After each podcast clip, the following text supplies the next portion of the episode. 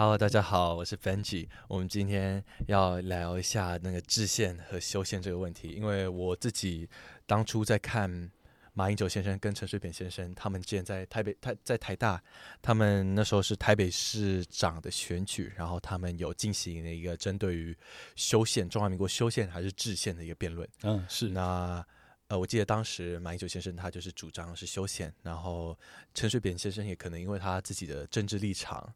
嗯，他认为制宪是一个比较有效的一个方法。对，嗯，所以今天我就想要来请教江中彦先生，就是我们中华民国用制宪的方式，还是用修宪的方式，会认为是对于现在是一个比较好的一个方式呢？因为我们也知道那个。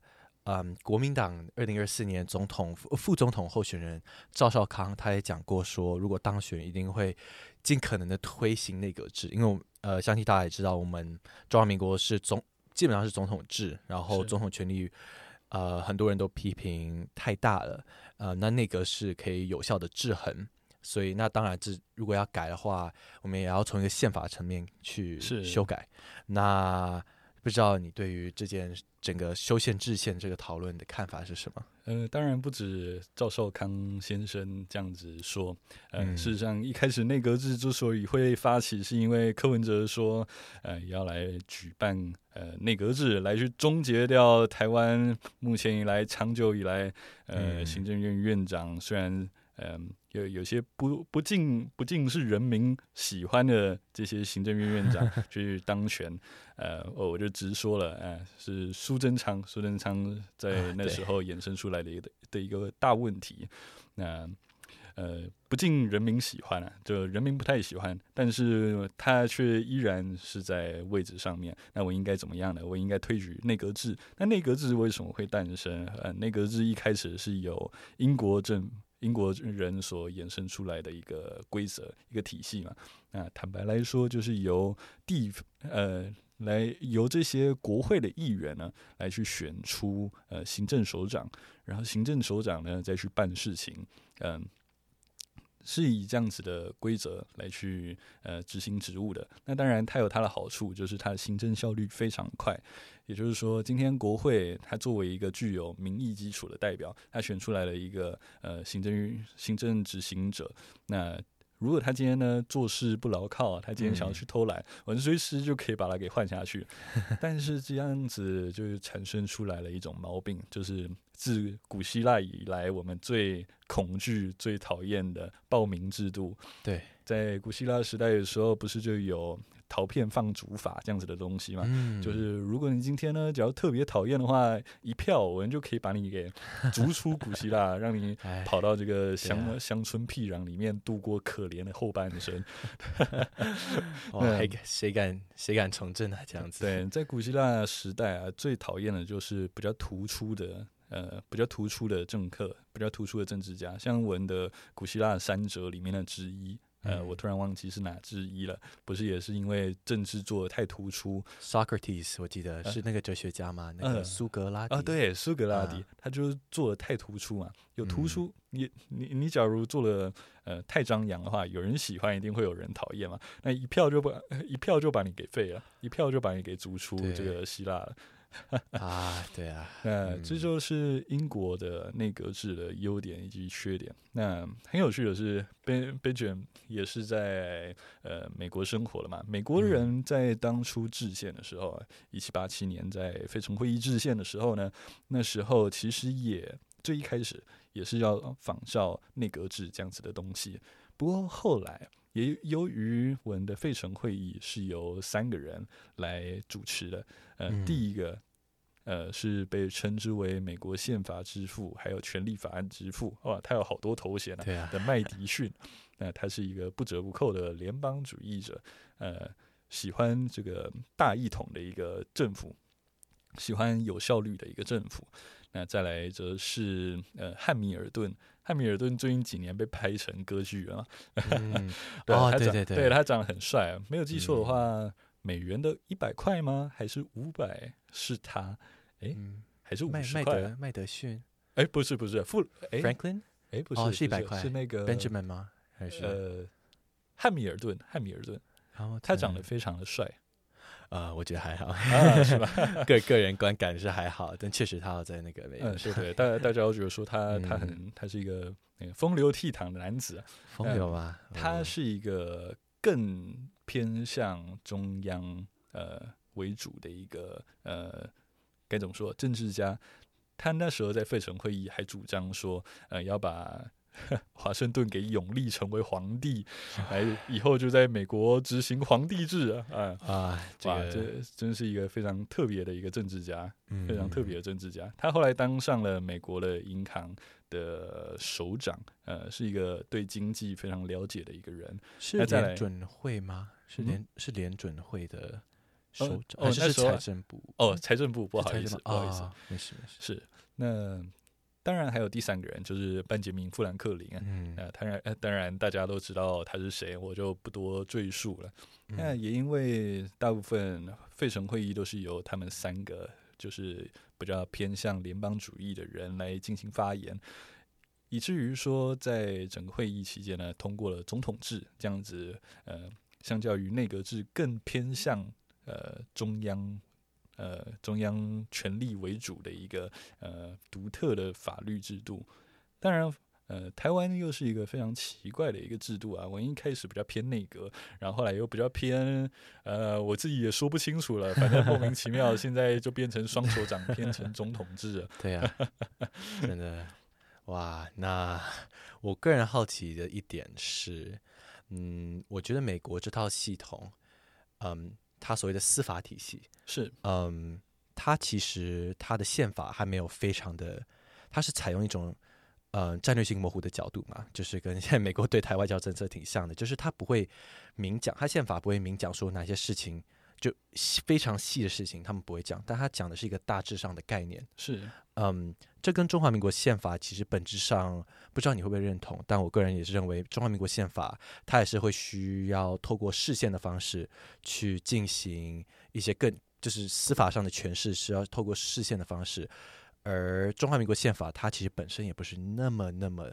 细致的描写了每一个细节，是跟美国宪法在本质上其实是相同的，都是要靠着视线来达到一个一些法律上的一个稳定性。不知道你是这样想的吗？对，当然，当然这，这我完完全百分之百赞同啊。宪法嗯的最大的好处在于说，它是一个永久的东西。它相较于刑法或者是民法，呃，民法他们该怎么说？民情还有社会的习惯氛围，毕竟会由的时间而转换，而变成不一样的东西。像是我们的著作权，我们著作权里面有一个权利叫做制版权。嗯制版权这个东西呢，就是今天呢，你把一个文物给修复好了，即使这个文物呢，它不是你的家人或者是你所著著制作的，不过借由你把这个东西给修复好了，我们可以获得，我们可以让你获得一。呃，差不多十年的重置的权利，来让你获得一些好处，这样子你以后才会继续做这种文物修复嘛。嗯不过现在台湾已经基本上没有呃制版权这样子制作的需求了，或者是说很少。为什么呢？因为我们的文物制作已经大部分都已经修复完成了，或者是说 没有文物可以修复。对，没有文物可以修复了。所以呢，在二零一四年或者是一五年左右，我们立法院有提出了一个法案，就是说要去把制版权这个东西给删除。当然后来没有删成功了。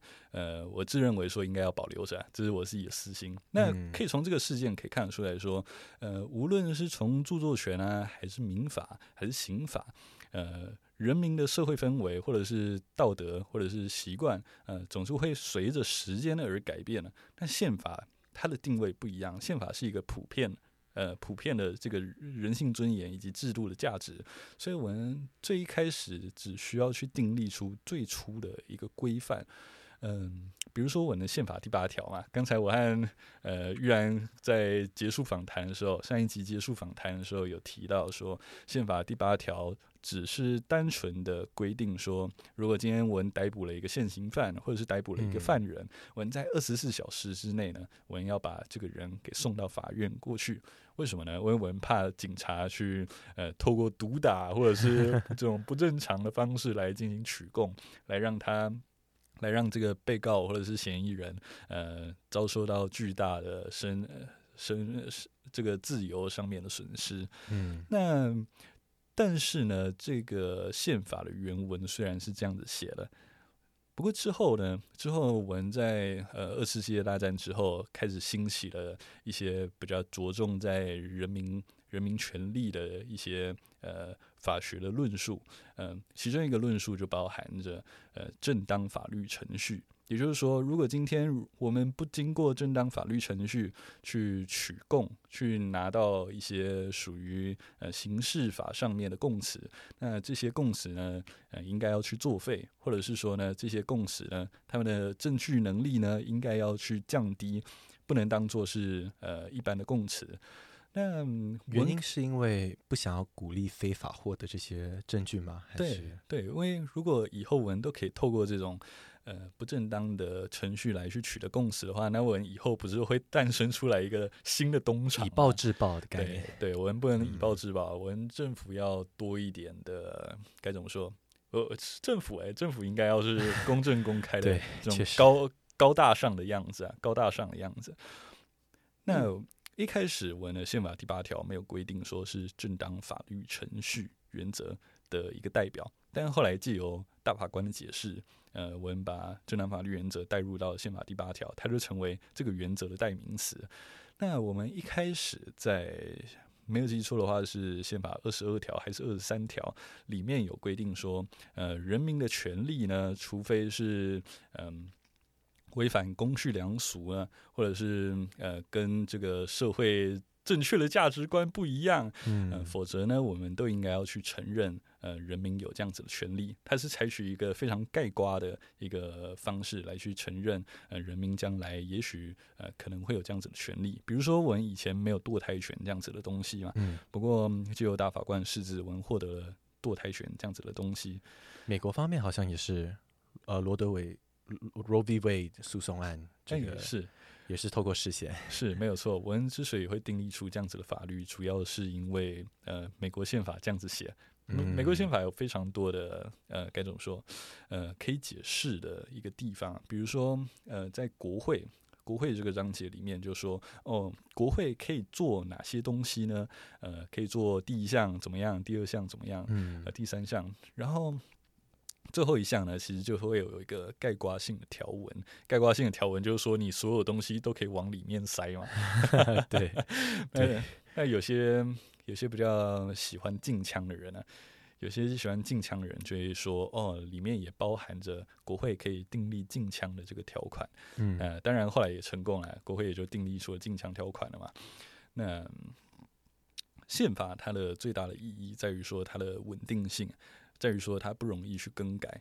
那倘若它可以去更改的话，那就有点像是民国初年的时候，民国初年的时候，孙中山先去订立了一个临时约法嘛，嗯，对，然后呢，呃，袁世凯又出来啦，袁世凯又想要去当皇帝啊，然后呢，他他就想要去制作出来一个帝制的一个宪法，叫做红红线，呃，文简称叫做红线，呃，红是那个水字旁的红，洪水的洪。那当然，他后来失败了嘛。失败了之后呢，曹锟又上来，曹锟又订立出来一个双十宪法，因为他是在十月十号订立的。嗯那当然，他订立出来又又失败了嘛。之后呢，国民党政府又出来了，国民党政府又出来了一个宪法草案，呃，差不多是在一九三五年定义出来一个宪法草案。那当然，他后来也失败了，因为日本人侵华，呃，有得呃等到十多年以后，一九四六年、四七年的时候呢，才订立出来我们现在这样子的一个宪法。老实说，这个宪法现在已经订立出来了，呃，将近八十年了，非常稳定的一个宪法。而嗯，文宪法最大的价值就在于说，它只订立出来一个初步的规范，而最最要紧、最紧要的这些细部的规则啊，则是交由视线来累积他们的，来累积出我们现在宪法的一个价值观。那如果倘若我们像民国初年这样子频繁的更迭宪法的话，那将会导致呃任何人都可以解释宪法了。我们可以说，呃，我们现在订立出来一个台湾的新宪法。台湾的新宪法呢，究竟应该要采取什么样子的解释方式呢？呃，我们可以说，呃，我们来采取过去的释字，或者说我们可以来采取新的论点。那这样子的话，可能会导致，嗯，我们整个宪法架构变得非常的混乱。那这就汉文当初制宪的呃梦想是不一样了。哦，原来如此。那因为我觉得。我能我所理解的就是我们现在的法律基础，我们的司法体系，我们法律的重要性就在于是它的稳定性，它提供了一个绝对的价值，就是说这是不可撼动的，法律是不可撼动的。是，如果今天我们进行制宪，或者是对重新制宪的话，这些稳定性都会被失去掉。那法律它本身它最可贵的稳定性，我们也会就就失去了嘛。是，那所以。从这个从这个观点来看，修宪虽然很慢，上次修宪是李登辉先生 执政时期了，对，呃，但是修宪还是一个慢，但是保虽然是保守，但是是最安全的一个呃方案嘛。对，呃，除了修宪以外啊，我们其实还有另外一个另外一个还蛮特别的方式，嗯，叫做宪政惯例。宪政惯例呢，只出现在我们的释字，现在有七八八百多八百多条了，对，加上宪，现在已经废除释字了嘛，现在是宪宪法法庭的宪判字第几号啊？那加起来总共差不多八百个释字嘛，其中只有一两个是采用到宪政惯例。那所谓的宪政惯例呢，其实是各国都有通用的一个宪法规则，也就是说，今天如果宪法没有制定。呃，你应该要做什么？但是呢，好多人都这么干。比如说，嗯，我我们可以举一个英国人的例子。英国人一直以来都是呃，皇家的人员去跟皇家的人员去做这个，嗯，去做结合嘛，就两个人呃变成了夫妻这样子，嗯。这就变成了一种宪政惯例啊，就是说，呃，今天王子呢要去嫁一个公主，这个公主不可能会是平民。那当然，这个拘束了好久好久好久，后来才被推翻。那这就是一个宪政惯例的一个代表。那台湾本来也有宪政惯例，嗯，不过现在已经好多年没有再采用这样子的制度了。那我们可以去呃举一个例子，比如说。柯文哲是柯文哲在竞选总统的时候，他不是主张内阁制吗？是呃，坦白来说，这是行不通的，因为我们我们宪法就是说不能这么干嘛。我们宪法就规定说，呃，这个一定要是总统任命的嘛。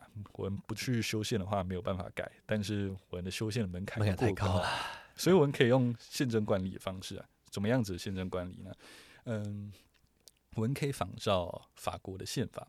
法国的宪法是怎么讲呢？法国宪法是双手掌制嘛，跟我们非常像。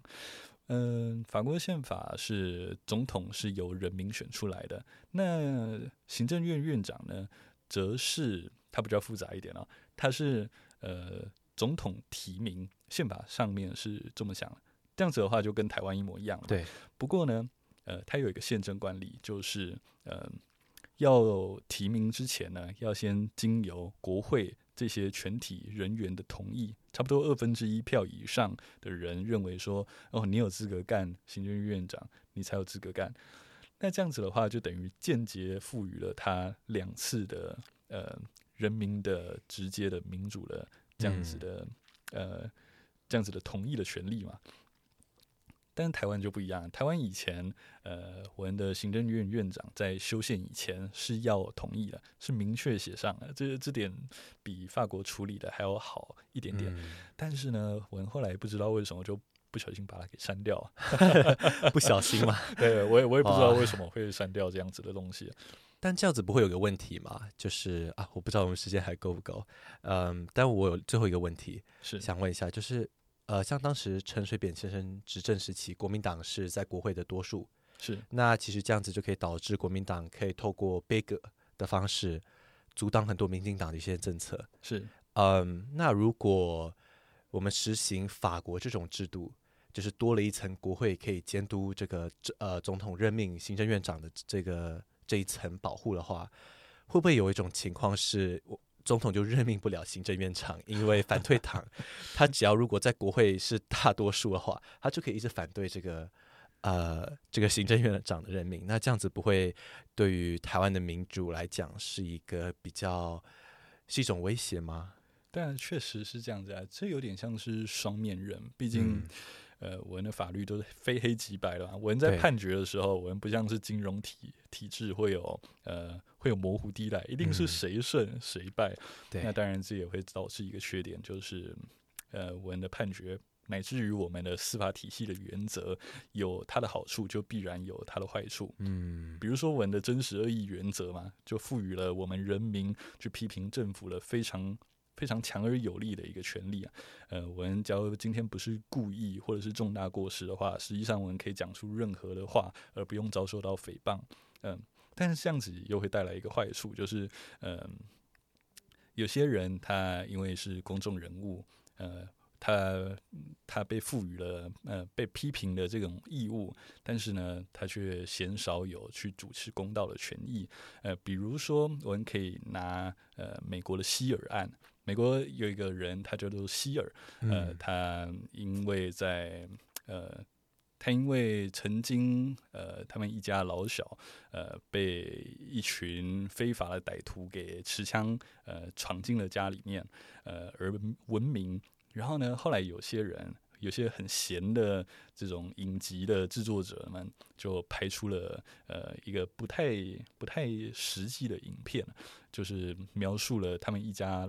的遭遇，那他们当然也加油添醋了非常多。对啊，加油添醋了，就是说，呃，希尔他被强奸了，然后呢，他的要小动一点嘛，才卖得出去。对对对，然后他一家老小就看着他被强奸，呃，这实际上没有发生过这种事情啊。但是后来这个事情跑到了法院，嗯，那时候的法院就认为说，嗯。我们今天呢，呃，希尔已经成为呃美国人都知道的人物了，因为美国人都看过这部影集了，所以他成为公众人物之后呢，我们就应该用宽松的真实恶意原则来去审查他们，呃，所以呢，希尔一家老小就被判呃败诉，呃，因为诽谤是有理的，我们应该给予人民呃讨论权利，即使说他们是错误的，但是 也是 OK 的，那希尔也。后来就跑去自杀了。当然，这是一个呃真实的原则，乃至于我们刚才所说的呃国会的同意任命权，它都有它的好处，也有坏处。但是我们从呃法语来讲，我们要去预防公权力来突出这个牢笼的话，那就势必要去采取一些必要的手段。嗯，是，原来是这样子。那我们时间可能是不太够了，但我们。制宪跟修宪的讨论，我们就先进行到这里。是我们可以等到呃你回来台台北以后呢，我们再来讨论。那是希望是五月多的事情了啊。那时候我还在台北，那就好。我最近真的我在研究各国比较，就基本上是比较宪法，所以嗯，对这方面还要以后也请多多指教啊。希望还有机会来跟你来谈话。对啊。那个跟每次跟玉安谈话，总是收获满满 啊！没有没有没有，是我收获满满。哎呀，真的是，好啦，谢谢你啊！好，谢谢玉安，拜拜，下次再见。